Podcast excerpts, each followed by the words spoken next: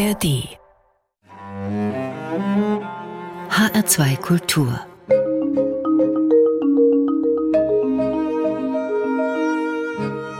Doppelkopf. Er ist ein Brückenbauer per se, der frühere Intendant, Festspielleiter, Regisseur und Dramaturg Manfred Beilharz. Er hat das Theater auch in Hessen maßgeblich geprägt, war Intendant am Staatstheater Kassel und später viele Jahre lang in Wiesbaden, hat aber auch in Tübingen, Bonn und Freiburg gearbeitet und ihm war es stets wichtig, Menschen zueinander zu bringen, den Austausch über das Theater zu ermöglichen.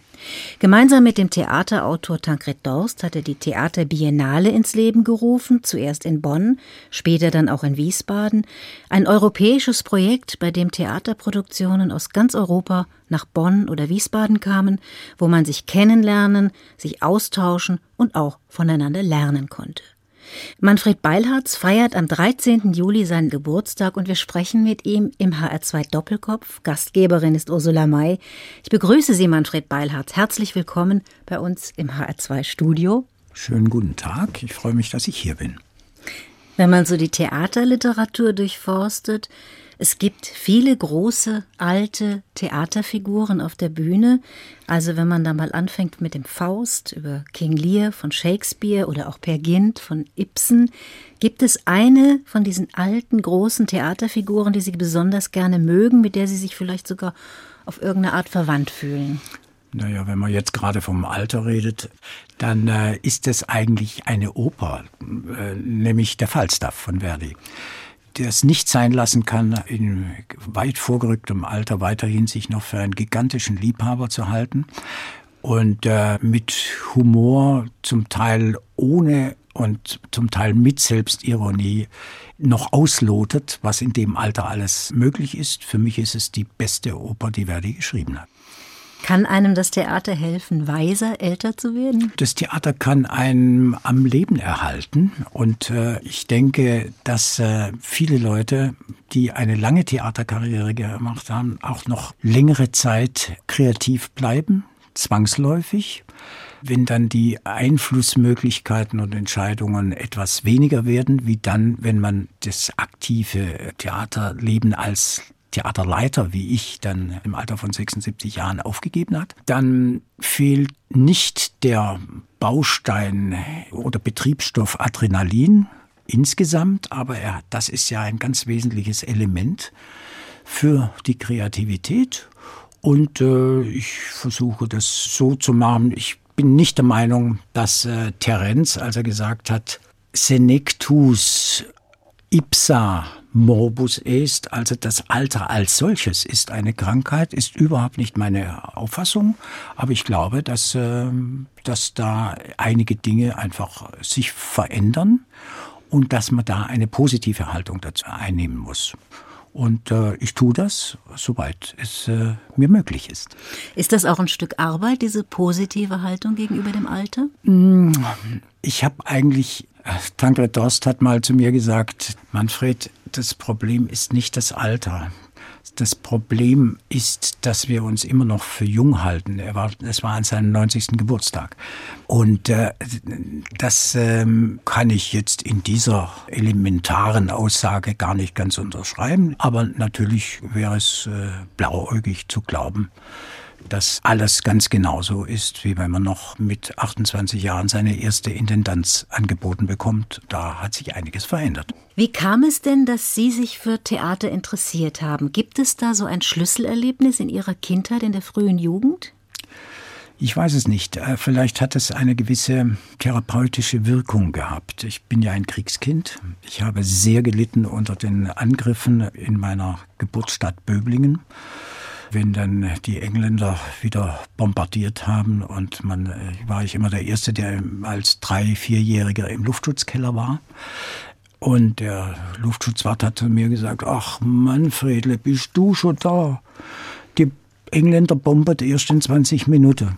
Du hättest noch Zeit gehabt. Diese Nerven hatte ich nie und ich musste dann zu meiner, äh, meine Eltern haben mich weggegeben in den Schwarzwald, äh, um, äh, damit ich nicht völlig durchdrehe. Und die Ängste, wenn es knallt, haben mich nie verlassen. Andere Leute freuen sich an Silvester, dass, äh, dass da was los ist. Ich äh, verkrieche mich immer am liebsten und habe üble Angstträume. Und ähm, eine Möglichkeit, sich äh, die Ängste wegzunehmen, ist die, über ein Theaterstück nachzudenken, kreativ zu sein. Und warum Theater? Weil man da erfinden kann mit vielen anderen zusammen, weil es ein Gemeinschaftsprojekt ist. Und gekommen ist es eigentlich, dass ich Lust hatte, im, schon zu Schulzeiten. Also wir hatten eine spannende Schultheatertruppe, die von einem Profi mitgeleitet wurde.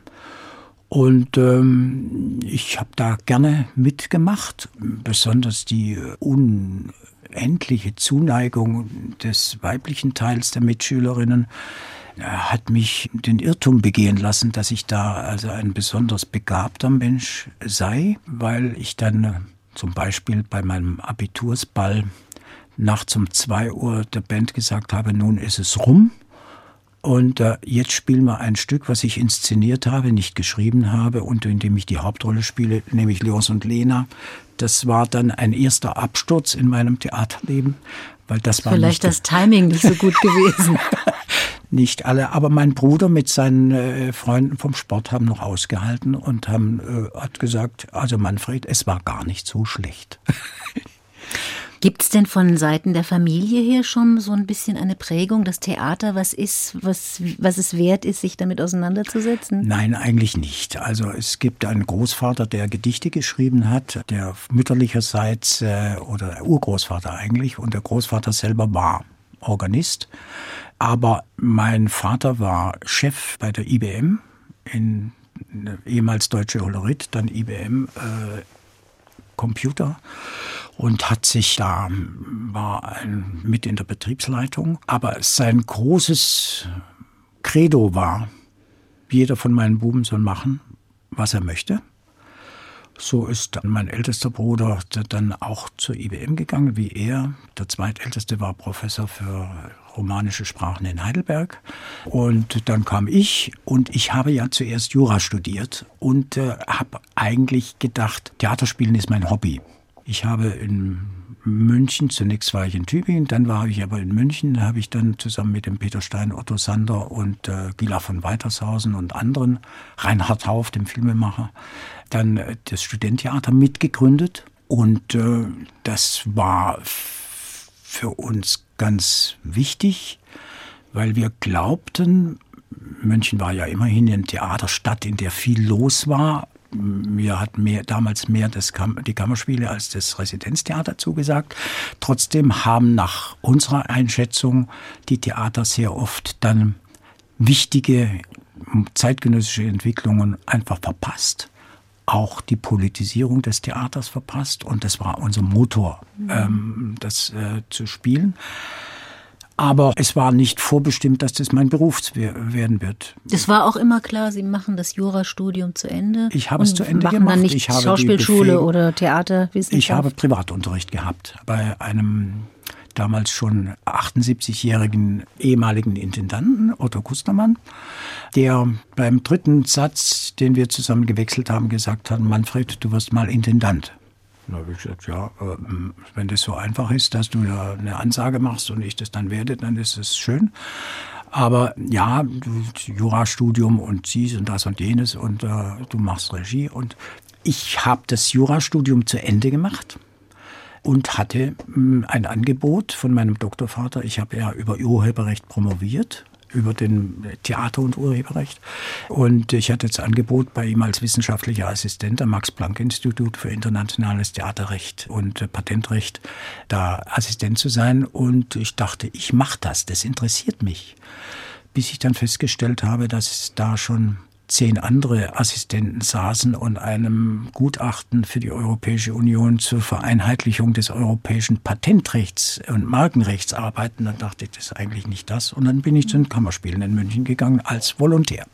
Aber Jura zu studieren hat natürlich auch auf eine Weise mit Theater zu tun. Da geht es ja dann schließlich doch auch Ja, um die Suche nach Wahrheit, nach Gerechtigkeit. Und da ja. gibt es doch durchaus eine Verbindung, oder? Ja, also unbedingt. Darum hat auch äh, ein Mensch wie der Autor von Prinz von Homburg und Zerbrochene Krug, Kleist, äh, wo es immer um die Wahrheitssuche geht, bei mir einen ganz hohen Stellenwert als Autor. Sie hören HR2 den Doppelkopf mit dem Theatermann Manfred Beilharz. Und wie im HR2 Doppelkopf üblich haben Sie, Herr Beilharz, auch Musik mitgebracht. Manfred Beilharz, als erstes spielen wir aus dem Rosenkavalier ein Duett, und zwar die Marschallin, das ist sehr berühmt, mit ihrer Absage an den jugendlichen Geliebten und der Einsicht, dass das Alter dem Leben eben doch auch Grenzen setzt, dass man auch loslassen muss. Manfred Beilharz, warum haben Sie sich diesen Titel gewünscht? Ich finde, es ist das stärkste Stück, was äh, Richard Strauss, dessen Musik ich sehr mag die Tatsache, die Größe zu haben, die die Marschallin hat, zu sagen, ich äh, verzichte auf meinen Geliebten, weil ich möchte, er wird mich sowieso früher oder später für eine Jüngere verlassen, auf meinen jungen Geliebten, ist äh, eine Weisheit, die ich sage es ganz offen, ich nicht immer aufbringe.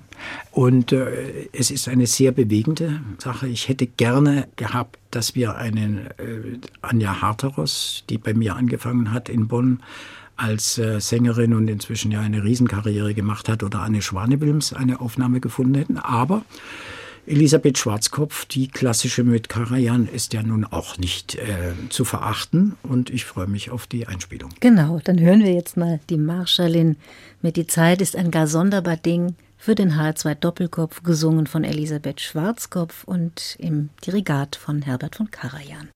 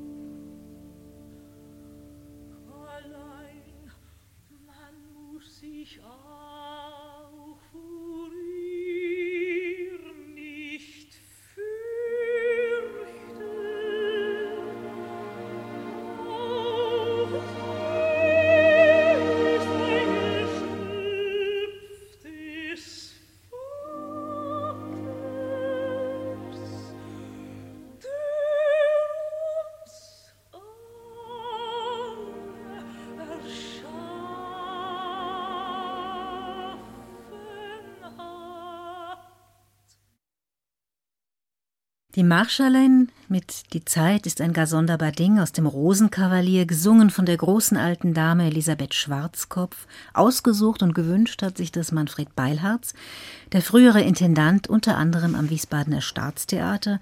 Sie selbst haben ja auch immer wieder inszeniert, wenn ich richtig gezählt habe, über 80 Inszenierungen, vielleicht ja. sind sogar noch mehr geworden. Das war ja auch sicher nicht immer einfach, diesen Intendantenjob mit dem des Regisseurs zu verbinden. Wie haben Sie das hinbekommen? Man braucht natürlich, wenn man zuständig ist für die Leitung eines Theaters, in dem 550 Leute fest engagiert sind und ganz unterschiedliche äh, Bereiche abdecken, deren Vorgesetzter man ist und zuständig für alles, was klappt, aber auch auf alles, für alles, was nicht klappt, muss man natürlich eine gewisse Disziplin haben, zu sagen, alles, was mit der Leitung des Theaters zu tun hat, muss zumindest für die Zeit der Proben, und es sind ja dann sechs Wochen lang, jeden Tag morgens, außer sonntags, äh, gelegentlich auch abends, minimiert werden. Das setzt voraus, dass man ein Team um sich herum hat, an das man delegieren kann. Und es ist, äh, glaube ich, wichtig für einen Theaterleiter, ich bekenne mich wenigstens dazu, ein Teamarbeiter zu sein. Auch dann, wenn man letztendlich ja in letzter Instanz alle Entscheidungen zu verantworten und im Idealfall auch zu treffen hat. Mhm. Nicht ohne Beratung. Man muss sich den Bereich der, der künstlerischen Arbeit immer erkämpfen. Es gibt andere Leute, die sagen, meine Inszenierung ist das Wichtigste und äh, die dann etwas äh, die Zügel beim, bei der Theaterleitung schleifen lassen. Das äh, ist beides wichtig, weil man ist ja nicht nur für die eigene Inszenierung oder für die beiden Inszenierungen zuständig, sondern für den ganzen übrigen Betrieb auch. Und wenn man wie ich auch noch viele Festivals gemacht hat und international präsent war, dann äh, bedarf es eines genauen Zeitmanagements, das man auch genau einhalten muss. Ja, dass man auch gut strukturiert ist und auch ja. genau weiß, die Zeit habe ich für das und das zur Verfügung ja, und dann muss es die auch. Reihenfolge der Wichtigkeiten. Mhm. Ich habe Sie ja eingangs als Brückenbauer bezeichnet. Dazu gehört gewiss auch die Gründung der Theaterbiennale 1992 in Bonn begonnen. Mhm. Sie haben sie dann auch mit nach Wiesbaden gebracht und dort bis zum Ende ihrer Intendanz auch weitergeführt. Das war ein europäisches Theaterfestival, gegründet eben kurz nach dem Fall der Mauer, als all diese Länder hinter dem eisernen Vorhang ja noch weitgehend unbekanntes Terrain waren. Also da gab mhm. es jede Menge zu entdecken. Auch die teilweise sehr ausgeprägte Theaterkultur im früheren Osten was war für Sie das Wichtige an dieser Theaterbiennale, die Sie mit Tancred Dorst, mit dem Theaterautor, gemeinsam gegründet haben? Es war also zusammen mit Tancred Dorst hat es einen kleinen Vorlauf. Wir sind ja befreundet gewesen seit Studententheaterzeiten in München. Äh, und er hat, äh, war der Hausautor und Mitorganisator eines Marionettentheaters. Das hieß Das kleine Spiel. Das war ein experimentelles Marionettentheater, für das es Stücke geschrieben hat. Wir haben uns immer dort gesehen und äh, wir haben den Kontakt nie verloren. Und wir hatten vor, ein deutsches Avignon in Bamberg zu gründen. Bamberg ist ein sehr schöner Ort mit vielen Löwen und das hat äh, finanziert, hätte es werden sollen von der Akademie der Künste in München. Das Geld stand ursprünglich auch bereit und dann haben die Münchner gesagt, so ein Quatsch, wir geben doch kein Geld nach Bamberg, wir brauchen es selber hier in München und es ist nicht statt, hat nicht stattgefunden.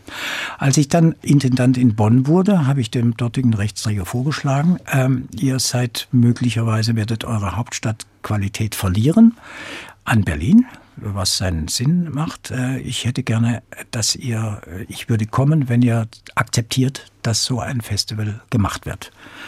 Es war damals das Europajahr 92 und es äh, war mir immer wichtig, ich war ja schon lange aktiv im Internationalen Theaterinstitut, das ist das, was für die Schriftsteller Pen Club ist, unter dem Schirm der UNESCO.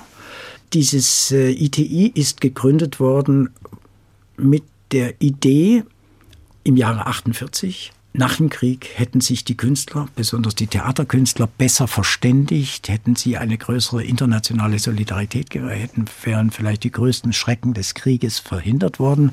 Ob das stimmt oder nicht, wage ich nicht zu diskutieren. Auf jeden Fall ist diese Gründung auch Bekenntnis für den Frieden und Kultur als Baustein für diesen Frieden. Aus dieser Idee heraus dachten wir, na, ich verlasse jetzt mal die, die außereuropäische Bühne und wir machen ein Festival für Europa. Damals war das wichtig, weil wir hatten ja kaum eine Ahnung, was hinter dem eisernen Vorhang vor sich geht. Die Welt, was machen denn die Ausländer im Theater, hörte meistens hinter Frankreich und England schon auf. Und ähm, es war von vornherein eine kulturpolitische Gründung. Es war gedacht, um mittels der Kunst des Schauspiels mit den Stücken der Autoren, von lebenden Autoren, zeitgenössischen Autoren. Es war also kein Festival für die Interpreten, für die Regisseure, für die Schauspieler, sondern wirklich für die Autoren, die ja, ob sie wollen oder nicht, es äh, immer in ihre Stücke Gesellschaft, Politik, unter welchen Umständen handeln die Figuren, die gezeigt werden, mit einzuflechten. Und ich habe gedacht, vielleicht ist das ein kleiner Beitrag, ein bisschen mehr über was ist eigentlich die Kultur in Europa und was ist über Europa überhaupt zur Kenntnis zu kriegen. Sie haben das ja auch durchgesetzt, dass ähm, das als sehr aufwendiges Festival gemacht wurde. Also es gab Paten in verschiedensten europäischen Ländern und es gab auch immer Simultanübersetzungen. Das heißt, die Stücke wurden dann neu übersetzt und die Übersetzer haben dann, während diese Vorstellungen liefen, eben das live äh, gesprochen, was da gesagt wurde. Ja. Also das ist ein Aufwand, den man sich heute fast schon gar nicht mehr vorstellen kann, dass man den, den sich leisten kann oder will. Ja, also es war sehr viel Arbeit es kostete auch Geld. Und äh, ich hatte das Glück, dass der Kulturdezernent von Bonn, damals Herr von Uslar, äh, gesagt hat, wir wollen das in Bonn machen.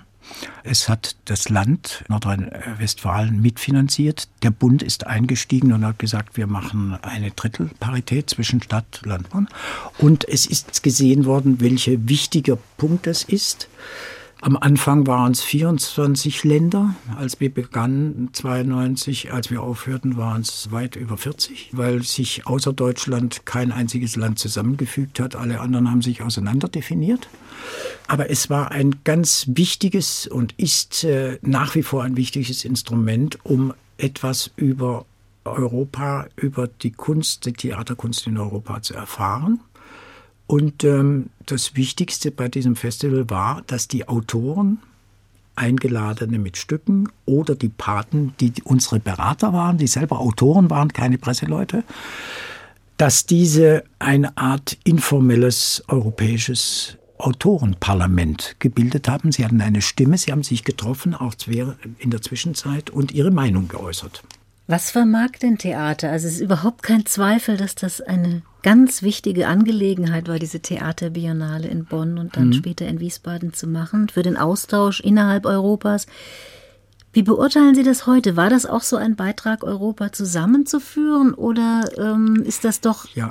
ein bisschen vergebene Liebesmühe auch gewesen? Nein, eigentlich nicht. Also wenn wir Europa noch mal gründen würden, äh, was ein französischer Politiker gesagt hat, Jean Monnet, äh, müssten wir bei der Kultur anfangen und dann war, wäre alles gut. Dieser Satz ist dann gleich nach der Gründung der Biennale etwas ad absurdum geführt worden, weil in einem der Länder Jugoslawien ging gleich der Bürgerkrieg los mhm. und es war statt einem Jugoslawien dann hinterher zuletzt sieben verschiedene Teilnationen und ein Bürgerkrieg. Also ganz so einfach ist es nicht und trotzdem der Glaube daran, dass die Verständigung notwendig ist. Also ich finde, eine der größten Taten dieser Biennale damals noch in Bonn war, dass es mir gelungen ist, die äh, inzwischen durch den Krieg verfeindeten ex-jugoslawischen äh, Leute aus Kroatien, Serbien, Bosnien-Herzegowina und so weiter, sieben Leute, Autoren, die sich inzwischen hassen gelernt hatten, obwohl sie früher Kollegen waren, an einen Tisch zu kriegen und zu sagen, so, jetzt reden wir mal darüber nach dem Ende des Bürgerkriegs, was, was ist da schiefgelaufen und wie wollen wir weiterbauen. Und man muss fairerweise sagen, dass heute in Serbien die wachste Aufarbeitung der nationalen serbischen Geschichte ist durch die Theaterleute. Biljana Sirbiljanovic und andere haben da ganz Großartiges geleistet. Und ich denke, ja, wenn Sie mich nach heute fragen, es wäre wieder notwendig, ein solches Instrument des Zusammenkommens zu haben, weil in nicht ganz wenigen Ländern haben es ja die Autoren, wenn sie Missliebiges äußern, wieder schwerer. Haben Sie denn noch viel Kontakt? Also wenn man zum Beispiel jetzt mal einfach ein Land herausnimmt, Polen, das im Moment äh, für große Aufmerksamkeit sorgt, weil die polnische Regierung dabei ist, die, den Justizapparat linientreu zu machen, die ganzen Personen, die widerständig sind, auch auszutauschen. Das hat im Theater auch schon stattgefunden. Das ja. hat man hier nicht so mitbekommen. Aber ich mhm. denke, Sie haben da Sicher auch Kontakte. Ja, ich habe nicht nur dahin Kontakte. Also ich meine, ich meine in mehreren Zusammenhängen. Ich habe im Jahre 2015 für Tadeusz Kantor im Auftrag des Polnischen Instituts, vergleichbar mit dem Goethe-Institut, in Düsseldorf äh, die deutschen Festivitäten für diesen Theatermacher und bildenden Künstler von ganz außergewöhnlicher Art. Bin selber polnischer äh, Kulturpreisträger, Witkiewicz-Preisträger für die Verbreitung polnischen Theaters im Ausland. Und äh, es ist leider so, dass seit dieser Zeit sich durch das nicht ganz segensreiche Wirken der herrschenden Regierungspartei PiS, ja, sind die Leute in den in Deutschland befindlichen polnischen Kulturinstituten ausgetauscht worden, die leitenden Köpfe. Ich habe selber miterlebt, wie bei der Aufführung in, äh, in Krakau ganz viele Menschen dann vor das Theater gezogen sind, aus dem reinen Grund mit Kerzen um den Gott sei bei uns, der jetzt auf der Bühne hier wirken wird, wieder auszutreiben. Die Information hatten sie von einem ganz unseligen Sender, äh, Radio Maria, wo der stumpfsten Populismus verbreitet äh, äh, und für den der Katholizismus wieder beim Jahre 1230 anfängt. Den gibt es auch in anderen Ländern, aber er hat in Polen eine besonders große Wirkung. Und Bedauerlich ist, dass die katholische Kirche in Polen, die ja in der Sowjetzeit eine große progressive Rolle gespielt hat, wieder den Schwenk, einen Salto rückwärts gemacht hat. Wenn Sie noch mal so ein bisschen äh, Bilanz ziehen, wie hat sich denn die Ästhetik verändert in den vielen Jahren, in denen Sie die Theaterbiennale geleitet haben, natürlich auch die Maifestspiele in Wiesbaden und vieles, vieles andere mehr. Ich glaube, die Biennale wurde auch ein bisschen gegründet als Gegengewicht zu dem Bildertheater der 80er Jahre, dass man da, Sie auch gesagt haben, man muss wieder mehr ein bisschen auf den Text achten und mal gucken, was ja, da an Inhalten das, das war ja dann mal wird. Mode, dass man gesagt hat, ähm, ein Ensemble kommt zusammen äh, bei der ersten Probe, was spielen wir denn eigentlich? Und wir basteln da selber und die Authentizität und jeder äh, bringt das eigene ein. Eine Bewegung, die ich selber mit befördert hatte, ursprünglich in den 70er Jahren, weg von der reinen Textexegese hin zu größerer Spontanität. Nichtsdestoweniger ist da manchmal auch, sind Produktionen entstanden, wo man dann gesagt hätte, es wäre schön, wenn da noch einer drüber geguckt hätte oder einer vorher sich überlegt hätte, was man eigentlich mitteilen möchte. Und das ist ja gegebenerweise der Autor. Also es war äh, mir wichtig, dass das wieder äh, eine, eine Produktionszeit gibt, bevor die Proben beginnen, dass man schon mal sich darüber verständigt, was wollen wir eigentlich machen. Und ähm, das war auch eine Gegensetzung gegen diese Bewegung. Äh, und es war auch manchmal international einfach langweilig zu sehen, dass dann Produktionen schon für den europäischen Markt produziert worden sind, möglichst nonverbal mit viel Musik und Choreografie und äh, so. Der Text, der muss übersetzt werden, das ist keine Frage. Aber oft haben wir festgestellt, dass die authentischsten, lokalsten Produktionen international auch die stärkste Wirkung hatten. Und ähm, was hat sich verändert ästhetisch im Ansehen? Natürlich ist Kastorf und die Folgen auch äh, in Osteuropa und anderen Ländern nicht unbemerkt geblieben. Es gibt eine bestimmte Verschiebung, dass trotz Text auch noch die Performance eine größere Rolle spielt. Und wir haben uns aber nicht sklavisch an den reinen Text gehalten, Heute würde ich sagen, neben Polen und Ungarn und der Türkei, was ein großartiges Theater hatte und hat, müsste man auch in Israel gucken, was es mit der Freiheit der Kunst auf sich hat, nachdem äh, die Kultusministerin das Akko-Festival, ein ganz großartiges Festival, geschlossen hat.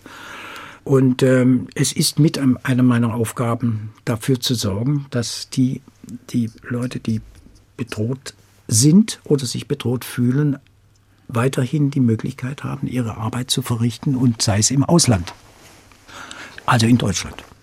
Sie hören HR2, den Doppelkopf mit Manfred Beilharz. Und Manfred Beilharz hat sich ein besonderes Erlebnis äh, noch einmal in Erinnerung gerufen, nämlich verbunden mit dem Pianisten Friedrich Gulda. Der hat ja auch die Leute immer wieder überrascht. Unter anderem hat er seinen eigenen Tod bekannt gegeben, um dann sich die Freude zu machen, die Nachrufe auch zu lesen und dann noch was davon zu haben, was der normale Mensch natürlich nicht hat. Äh, Manfred Beilhardt, Sie haben sich für den HR2 Doppelkopf ein Musikstück von ihm ausgesucht und das ist auch mit einer Überraschung verbunden. Was haben Sie denn erlebt mit Friedrich Gulda? Friedrich Gulda, äh, das Stück, was wir jetzt hören werden, stammt aus einer Zeit, wo ja gerade die großen Kulturmetropolen wie München oder Wien manchmal eine gewisse Starrheit an den Tag gelegt haben. Was ist denn unsere Kultur und sehr retro bei den bisherigen Sachen stehen geblieben sind. Und da hat, das hat aber den großen Vorteil, dass sowohl in München Unsere Studentenbühne legt davon Zeugnis ab, als auch in Wien kreative Menschen gesagt haben, äh, das kann es ja jetzt nicht gewesen sein, dass wir zum 333. Mal wieder die gleiche Brahms-Symphonie hören und, dann, und uns daran äh, aufgeilen, ob der Triller so gespielt wird oder nicht. Friedrich Gulda war in einem Konzert, was unglaublich mir gefallen hat. Ähm, es war ein Abonnementskonzert in Wien und ähm, es war angekündigt äh, Klavierkonzert mit Gulda, äh, der ja eine internationale Koryphäe war, war überall gebucht, ähm, mit, mit, Brahms, Schumann und Beethoven. Be Beethoven kein Instrumentales. Äh, als dann der, der, die Leute waren, haben sie sich gewundert, dass ein Jazz-Trio dasteht und ein Klavier. Und ähm, er hat uns ein Jazzkonzert gegeben und zwar mit einer fiktiven Figur, die er gleichzeitig war, nämlich Golovin. Im Augenblick ist Golovin wieder ein berühmter Name, weil er ein russischer Fußballspieler ist, aber es war ein Wiener. Der Golovin, ein Penner. Und dieser Golovin, den besingt er und hat dann, es war eine überraschende äh, Reaktion anschließend.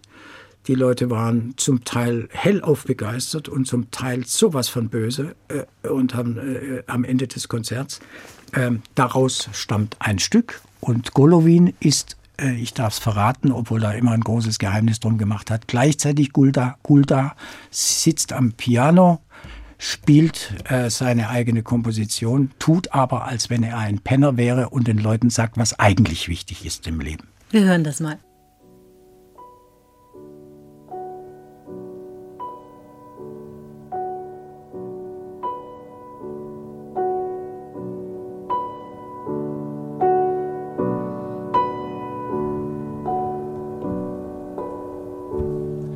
Am Sonntag früh läuten die Glocken mich aus dem Schlaf.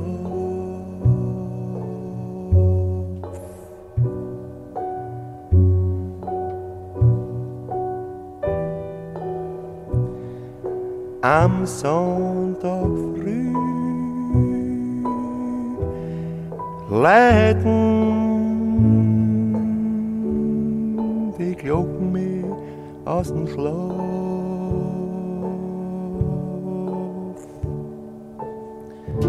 Im Kaskarum hab ich übernachtet auf der Wiesen.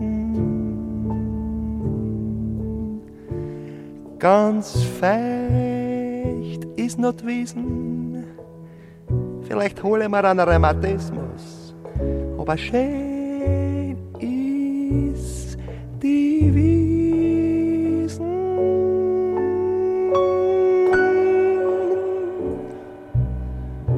In der Früh, wann zum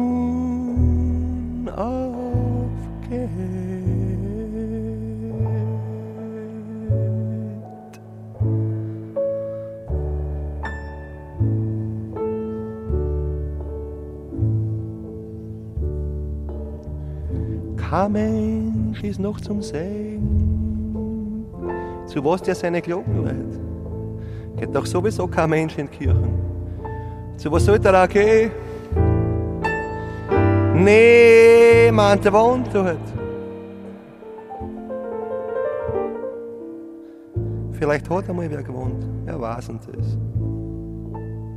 Die tun auch so, als ob noch alle wer wohnen dort. Aber es wohnt doch niemand. Der wohnen soll, der wohnt für er bei mir auf der Wiesen, im Groß. bei der Hummel. Und beim Engerling. Und bei den Fliegen, im Gras, bei den Blumen. Und beim Unkraut, bei den Wespen, bei den Bienen.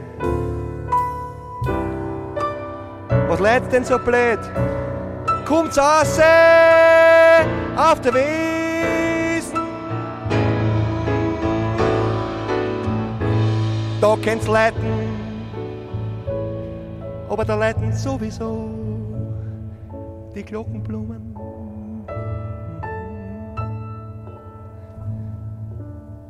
Die leiten viel besser. und viel wahrer und viel richtiger leiten die Glockenblumen. Reiß nicht an, reiß nicht an, auch wenn's gern möchtest. Du sollst das nicht anreißen, hab ich da gesagt.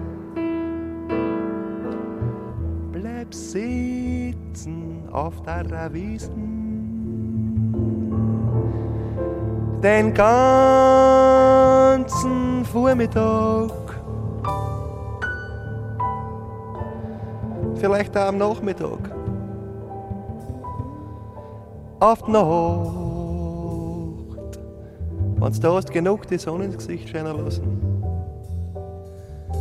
Und dich unterhalten hast. Mit den Hummeln und mit den Fliegen und mit den Wespen.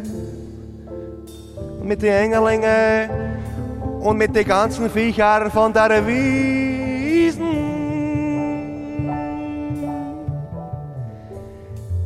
Dann schaust deine Glockenblumen an, polst das. Ich meine nicht angerissen, sondern erinnerst dich an sie. Und brauchst das Geleit nicht von der Karlsgrabkirche. Zu was? auf die Nacht. Gehst auf ein Viertel oder zwei oder drei. Dann war's das genau. Siehst du es noch viel klarer?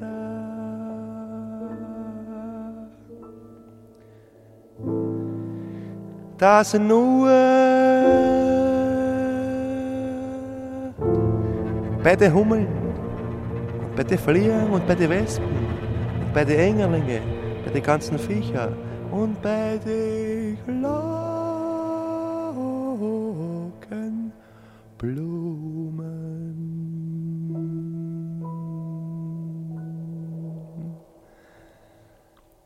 Der Platz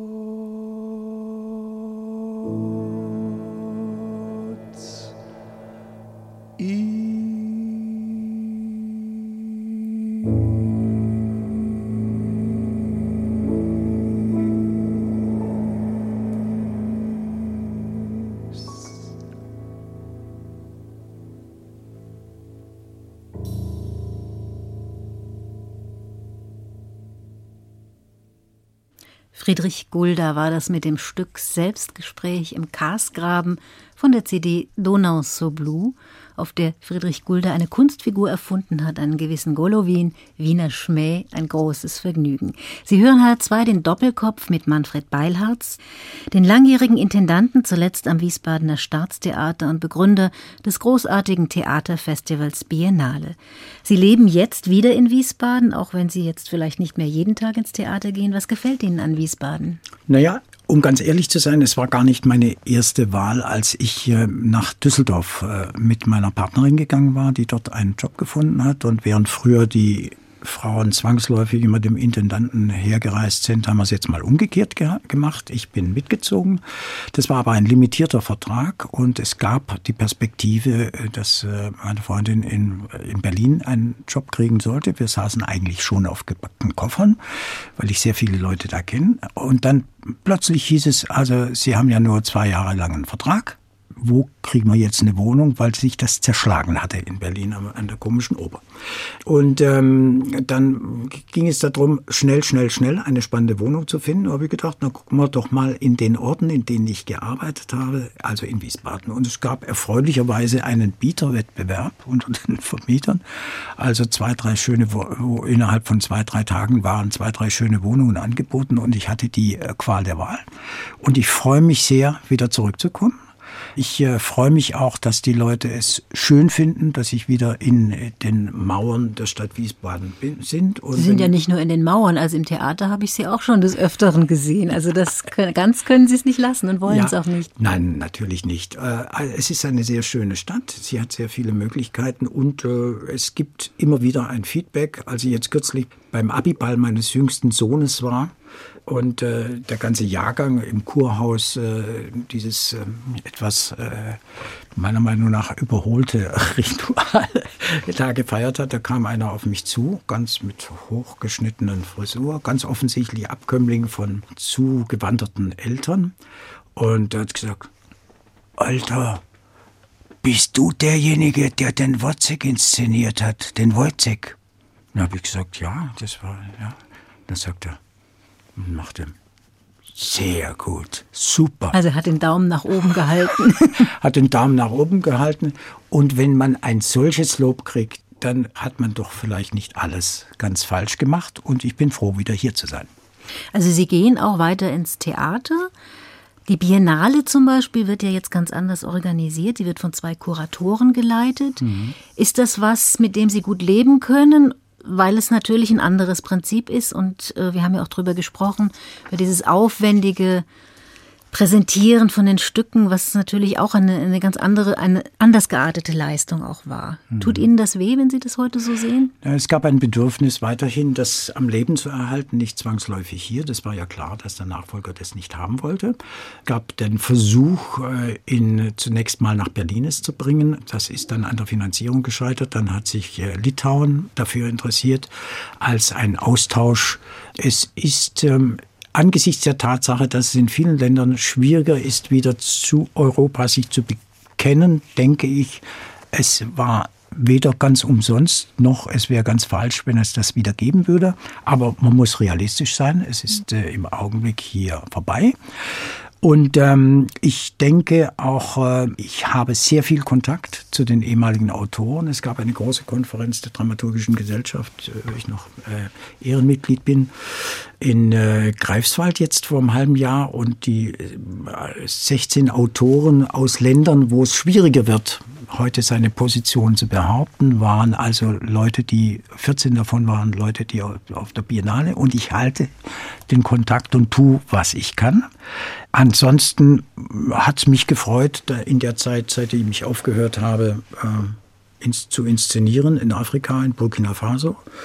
Das ähm, haben Sie mal in HR2 auch angekündigt, dass Sie jetzt dann eben in Burkina Faso inszenieren werden, ja. in Israel, Horvath ja. auf Türkisch. Das haben Sie auch alles hinbekommen. Ich habe nicht alles hinbekommen, äh, weil das äh, das israelische Gastspiel hat letztendlich nicht stattgefunden. Ich habe ja 2012 noch den letzten Wozzeck-Oper wieder gemacht. Ich hatte ja die israelische Erstaufführung 2007 gemacht. Und ähm, in der Zeit, in der ich dort in Israel war, äh, hat es dann irgendwelche Bombenangriffe gegeben und als äh, traumatisierter äh, Knabe von Anno Dunemals war es für mich sehr, sehr schwer, in dieser Atmosphäre dann dreimal die Probe zu unterbrechen und in den Luftschutzkeller zu gehen. Ich bin dann, ich habe dann dieses äh, Angebot ausgeschlagen. Horvath ist natürlich nach wie vor mein Lieblingsautor und hat viel mit, mit der Haltung von Gulda zu tun, und Waldinger, und die dann immer so irgendwas äh, gemacht haben. Ich äh, bin dabei, Lyrik zu übersetzen. Und zwar ein Autor, der für unübersetzbar gilt aus dem Italienischen, nämlich äh, Leopardi, Giacomo Leopardi. Und das hat mich einfach gereizt, weil ich sage, also wir haben auch den Shakespeare übersetzt, warum soll man das nicht übersetzen können? Zum Abschluss unseres HR2 Doppelkopfes noch einmal Musik. Sie haben eine CD mitgebracht, Musik aus dem Tanztheater von Pina Bausch, Vollmond. Was verbindet Sie mit Pina Bausch und mit dieser speziellen Musik? Ich bin stolz darauf, dass Pina Bausch es mir gelungen ist, zweimal dreimal Bina Bausch zu den Maifestspielen nach Wiesbaden zu kommen, obwohl es ein festes Credo war zu sagen, äh, ich spiele in Deutschland keine Gastspiele. Die Leute, die mich hören und sehen wollen, sollen nach Wuppertal gehen.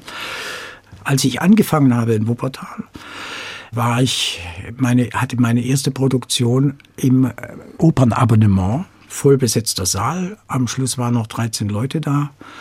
Ich war mit im Publikum und bin dann zu ihr in die Garderobe gegangen und habe gesagt, ich war ein, ein kleiner Nobody, bin dann reingegangen und habe gesagt, ich fand es ganz, ganz großartig. Nehmen Sie das nicht persönlich. Das ist jetzt viele, viele Jahre her gewesen und stellt sie sich vor mein Publikum hin und erzählt diese Geschichte, die ich schon fast vergessen hatte und sagt, und deswegen bin ich hierher gekommen. Das ist, mag ein bisschen kitschig sein, aber mich hat es gerührt und ich freue mich, dass man auch was Positives mit diesem Job, der ja viele, viele Möglichkeiten hat, auch machen kann. Ganz herzlichen Dank an Manfred Beilharz, an den früheren Intendanten, unter anderem in Wiesbaden, Kassel und Bonn, Regisseur, Festivalbegründer und vieles, vieles mehr. Und der Musikwunsch von Manfred Beilharz, die Musik zum Tanztheater von Pina Bausch Vollmond, Lilies of the Valley, und die hören wir jetzt zum Abschluss. Ursula May war Gastgeberin im HR2 Doppelkopf mit Manfred Beilharz. Mehr